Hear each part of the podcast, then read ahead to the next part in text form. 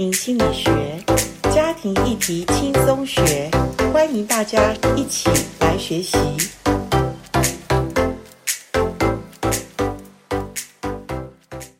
欢迎来到家庭心理学。家庭心理学，我们是在学习中，我们希望能够帮助听众朋友面对家庭的各项议题，特别是有一些内外的冲突跟压力的挑战的时候，我们家庭是不是具备了所谓的在伤痛中有恢复的能力？因为很多家庭的议题，有的时候是不请自来的困扰。那我相信我们家庭都是愿意，呃，帮助我们的家人关系是能够稳定的，即使家庭真的遇到一些困难灾难。我们每一个人在家庭中，我们所需要从家庭里得到的是一种安稳、一种归属、一种能够有爱的地方。所以，我们今天借由这本好书，再来谈有关于虽然家庭会遇到可能是离婚或者重组家庭再婚的事情，我们要怎么面对这样的问题，以及我们有没有预防的工作。所以今天很欢迎大家来锁定这一集，我们来谈一下离婚或者再婚重组家庭，我们要预备的面向是什么？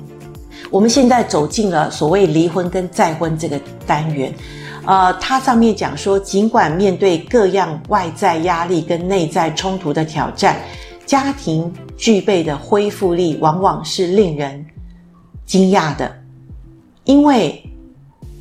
拥有一套内在的生存机制，这个家庭仍然可以从各种危机中继续发挥功能。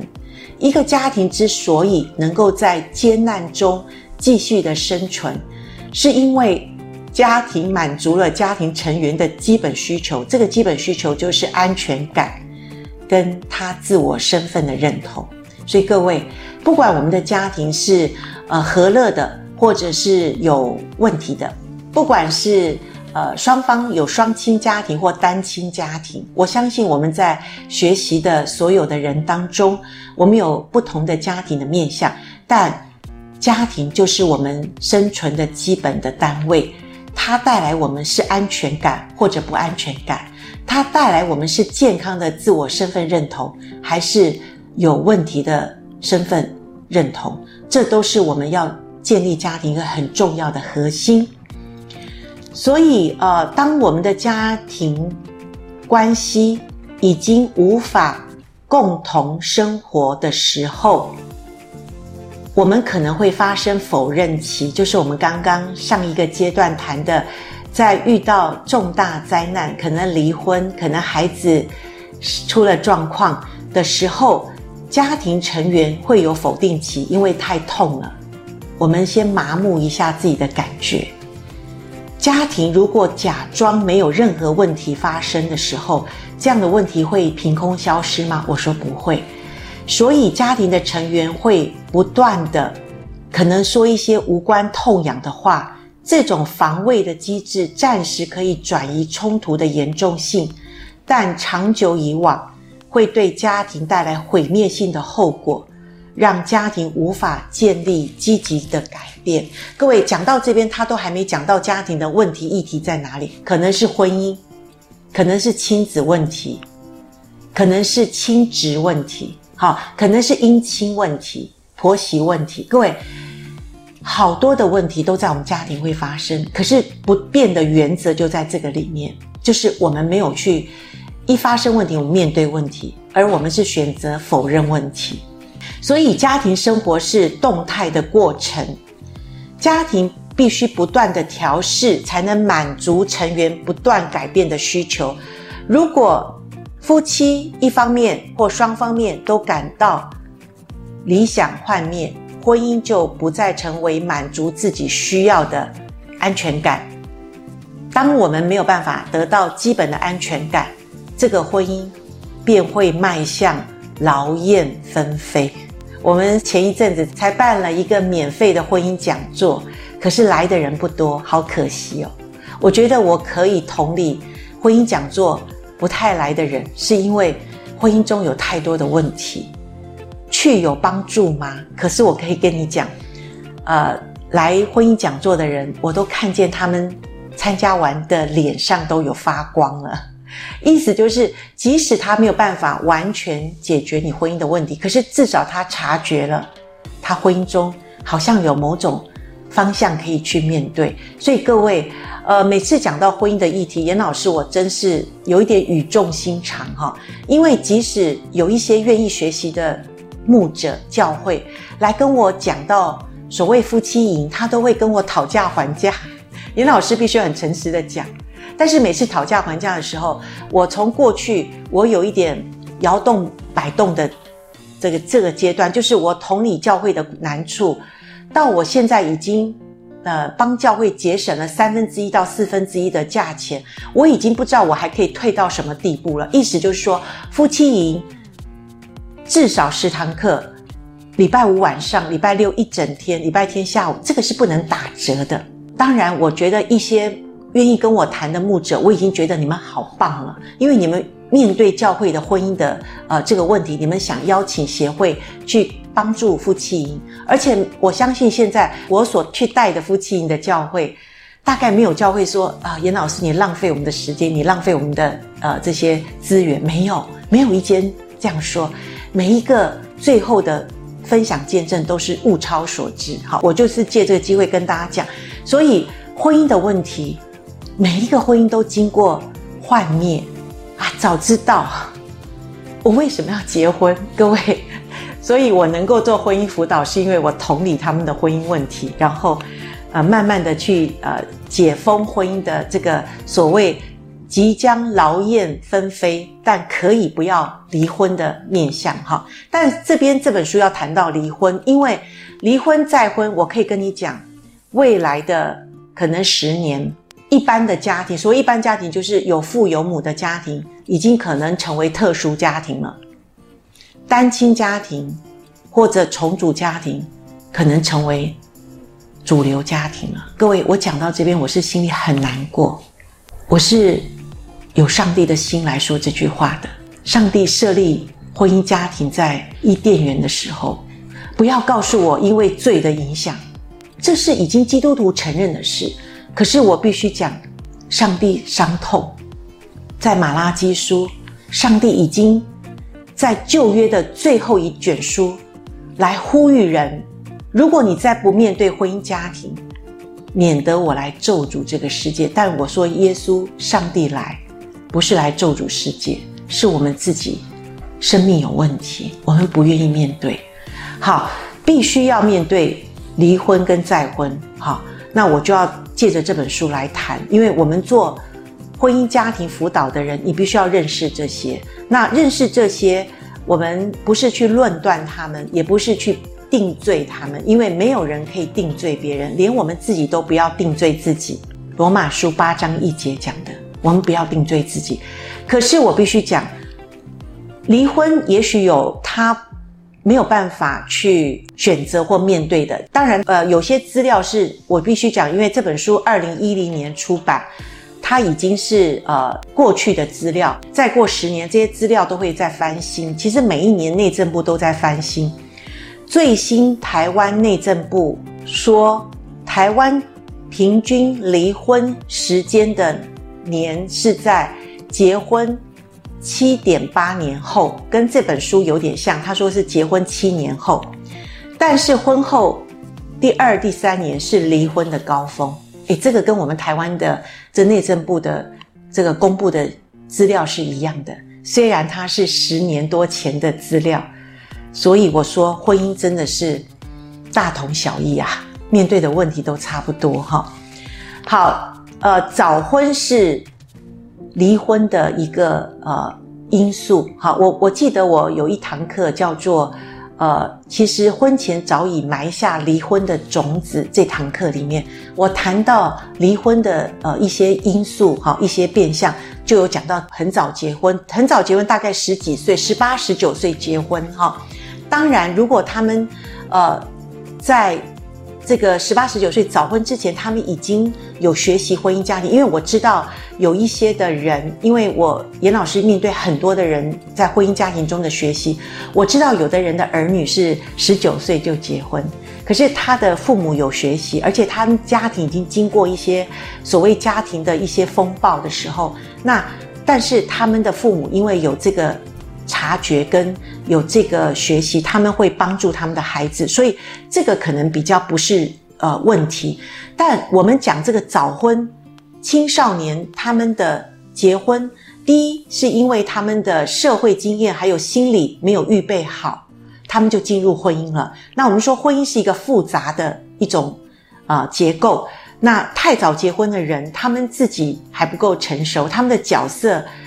不知道呃怎么表现，对于婚姻的冲突，还有一些的沟通，根本没有学习，不知道怎么建立友谊的关系，当然会离婚呐、好、这个是不用去分析就知道的问题面向嘛。好、所以早婚是一个问题，除非我说家庭比较健康，那我知道有一些高中生他们就开始恋爱，而且最后她嫁的人是她，就是在她高中认识的这个。初恋的人，那我觉得他们后面婚姻不见得不好哈，但是这都是有条件式的。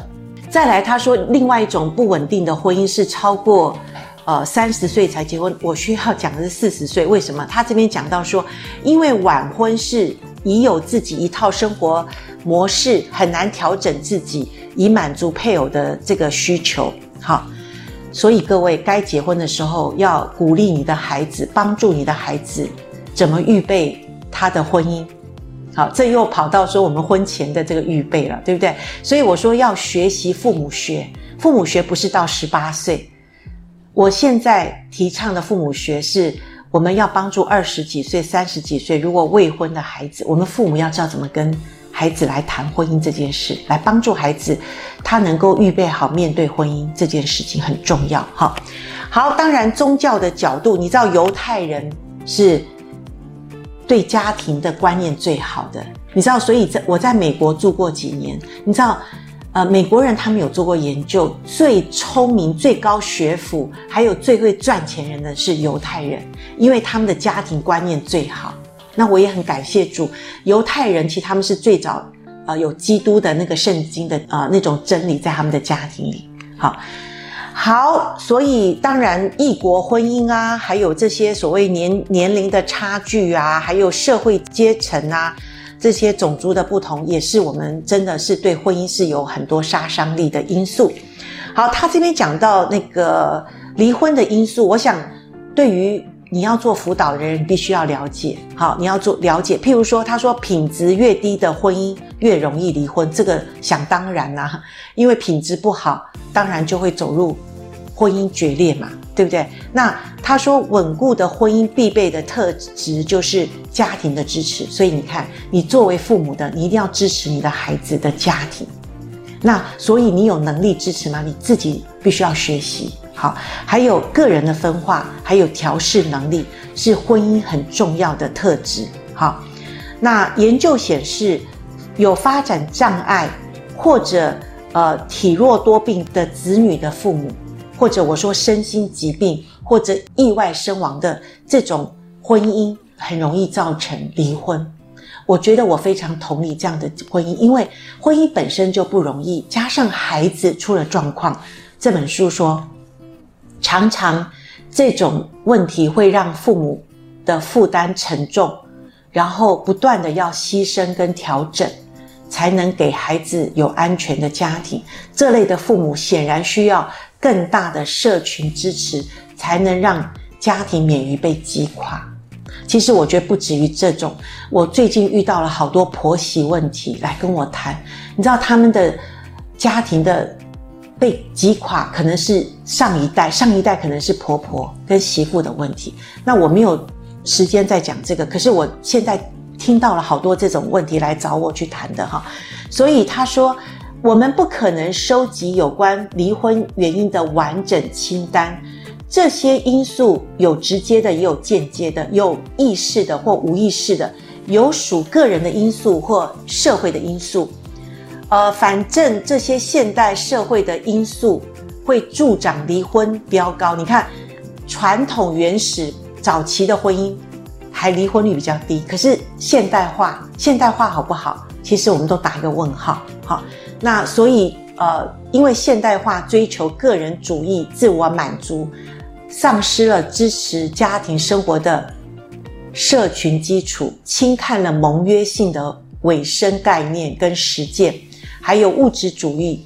都成为主流的价值观，所以要挑战的还是我们现在主流价值观的问题，再加上媒体助长这个价值观，我们都偏差了，对不对？我们常常划三 C 嘛，对不对？这些问题都是助长我们现在这种离婚率的高涨。好，那我们也要知道，离婚的过程其实离婚都是痛苦的，它是婚姻的死亡嘛，面对死亡都是痛苦的。好，从过程法律的观点来看。离婚在有效日期生效的时候，它就结束了一段需要婚姻好久维持的这个关系。不论它是公开或隐藏的过程，它都充满了痛苦，还有危机潜在的问题。所以，这样子的问题会伴随着我们刚刚有谈到的情绪的。这种遇到重大灾难的情绪的问题，跟我们离婚的阶段很有相关。离婚刚开始有人来找辅导的时候，他可能还没有分居，或者有的时候婚姻辅导第三、第四次，他才跟我坦诚说：“老师，其实我们都分居了。”哇，他已经走到了第二阶段了，我都不知道，因为他刚开始他想要测试我们婚姻辅导对他是不是有帮助。好，我觉得是这样。所以第一阶段还没有分居的时候，他们的情感是分离的，所以他们里面很多的情绪、愤怒、理想的破坏、貌合神离、讨价还价，或者他们想要做决定，他们自己暗自做决定，到底要不要离婚，这都是他们第一个阶段，可能就来找辅导。第二个阶段就是他们真正的分居。在分居当中，可能有一个人，丈夫或妻子来找辅导，可是他们里面仍然伴随着恐惧、不安、愤怒、内疚、懊悔，不知道怎么办。但是他们如果愿意来找辅导，我觉得已经是他们愿意面对问题，还没有离婚的好现象。第三个阶段是介于分居跟离婚，他们走法律程序。牵涉到法律的问题、经济的重整、哀伤，可能安排共同承担亲职的这个问题，还有如何重新调整生活方式，将注意力转移到新的身份跟情绪的功能。离婚的过程最后就是调整期，就是牵涉到新的活动跟新的目标。各位，我必须讲，当我们是做辅导的时候。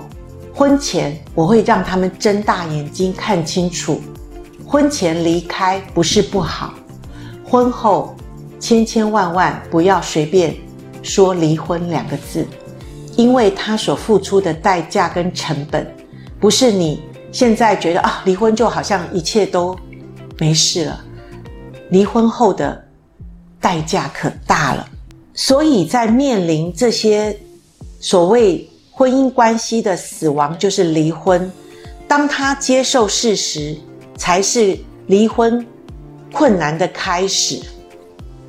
因为它不像人的生命的死亡，它是关系的死亡。可是这两个人还活着，这两个人过去还有一个亲密关系，甚至他们不只只有两个人的关系，他们牵涉到还有孩子的这个议题，他们要怎么样？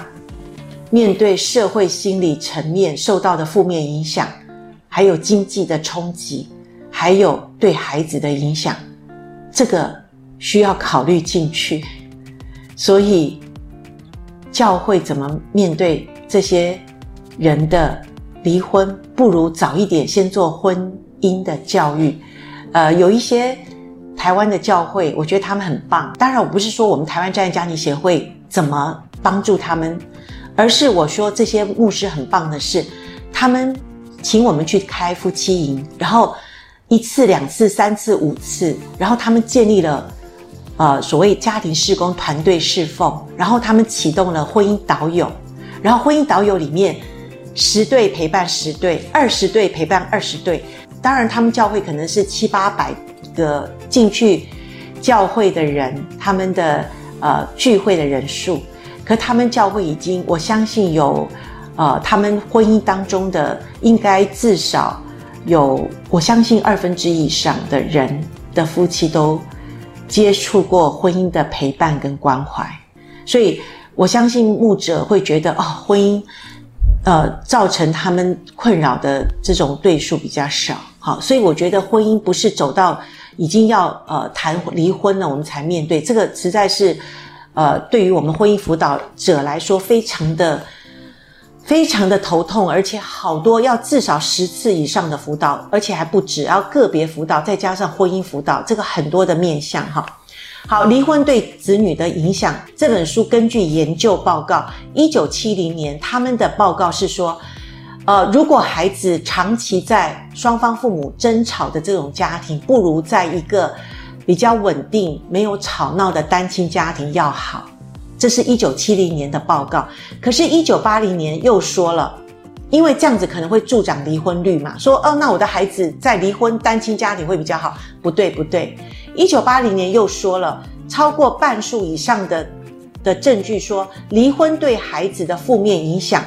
不止影响那个离婚的父母，孩子的影响是弥漫在恐惧中，受到挫折、背叛、离弃这种没有办法提供安全、身份认同、归属感的离婚后的孩子所面临到的问题。所以，一九八零年之后再一次重申，夫妻的离婚对孩子很长很长的一种伤害。而且不知不觉带到他成年人，或者带带到他未来的婚姻家庭。所以，伴随离婚而来的日常改变，对儿童产生莫大的冲击。父母行为的大改变，尤其对儿童难以理解。你知道，离婚对于比较小的孩子，我说青春期之前的孩子，都是一个很很大的杀伤力。那因为父母需要花。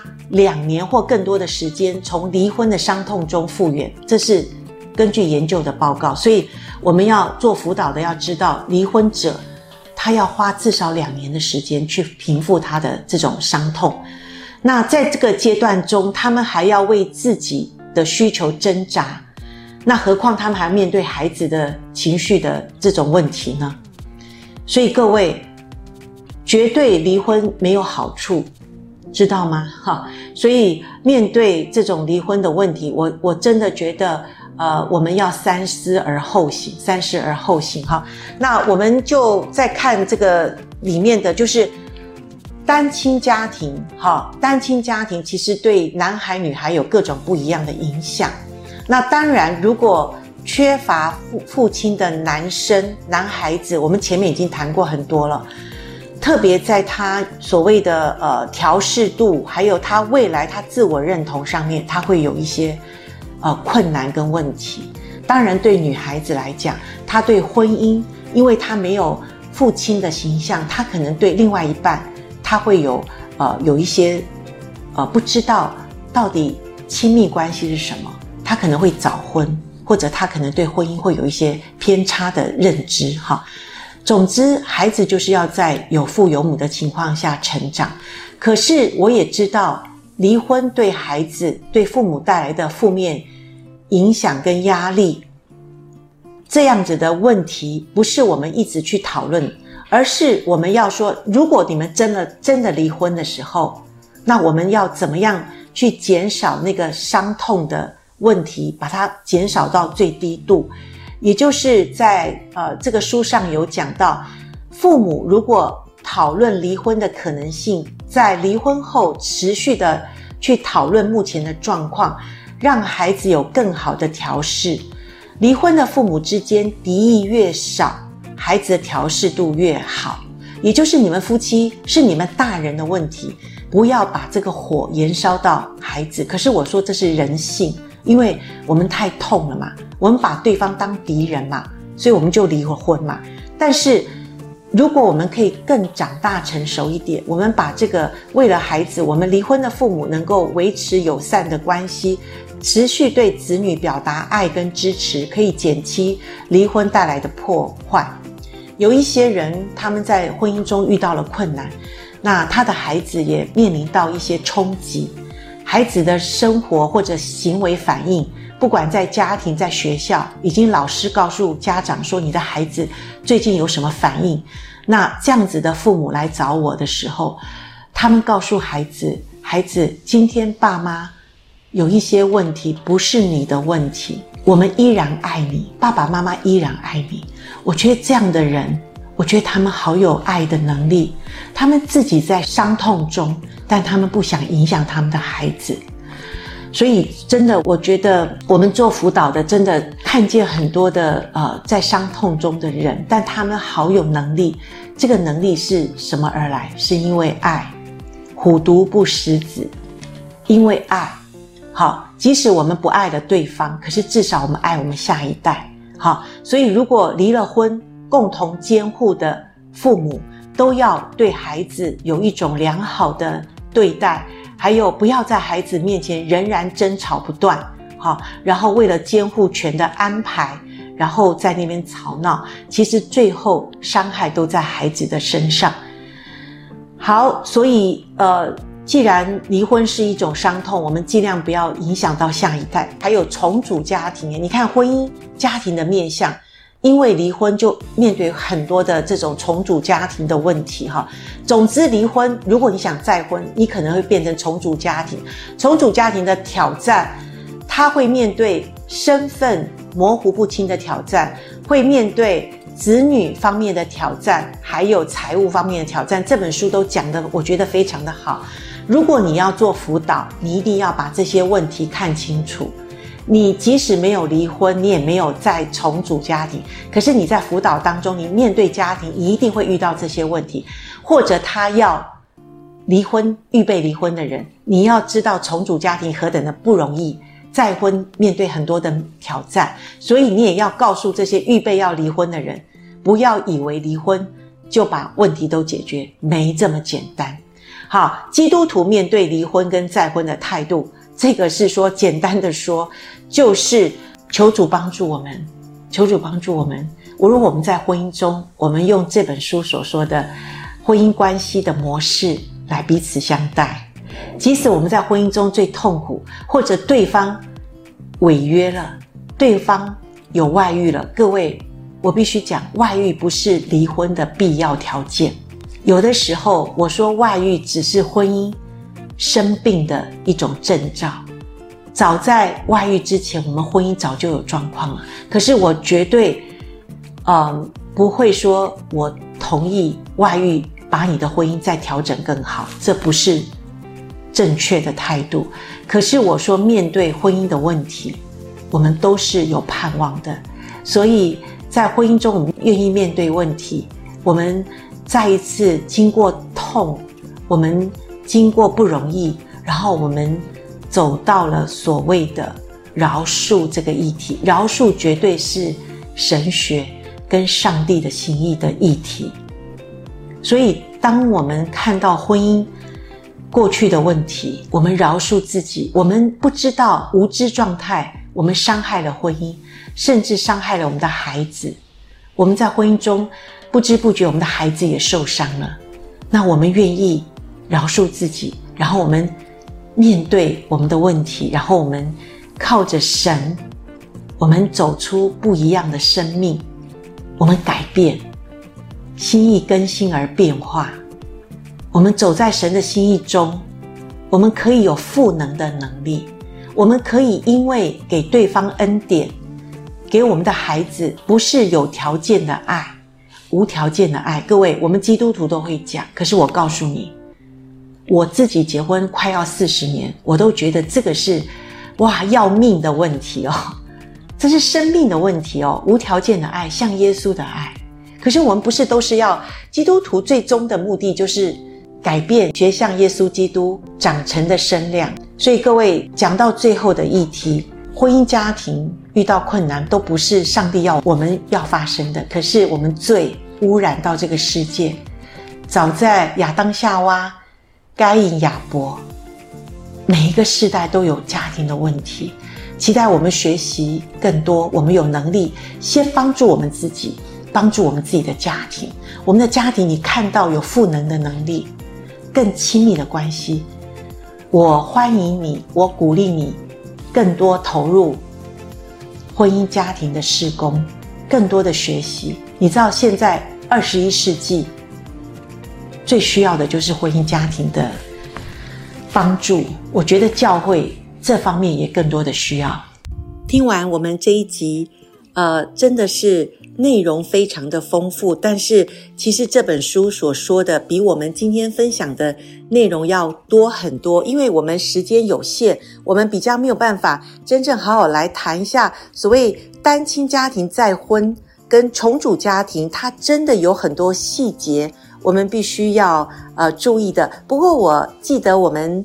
呃，协会的这个 podcast 里面，我们有一集是访问重组家庭的一对夫妻，呃，他们是佳慧跟智莹。如果你还记得的话，他们的这个再婚的这个经验，我相信也是可以帮助我们听众朋友实际的案例。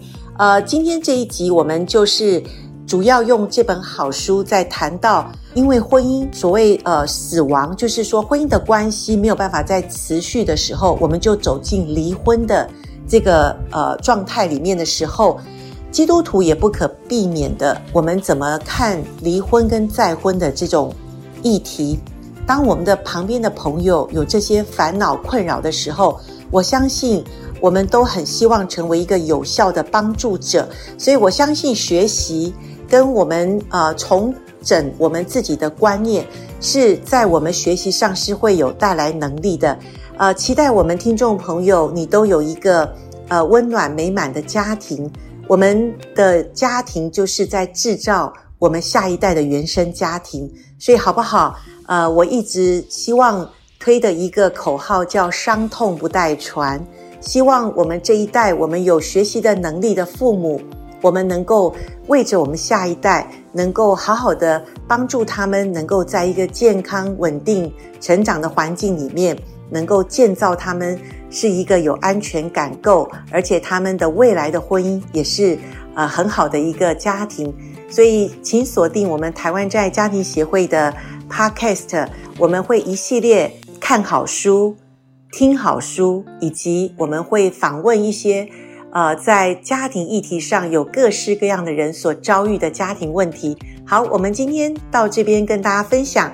呃，请锁定我们的呃下一集。好，再见，拜拜。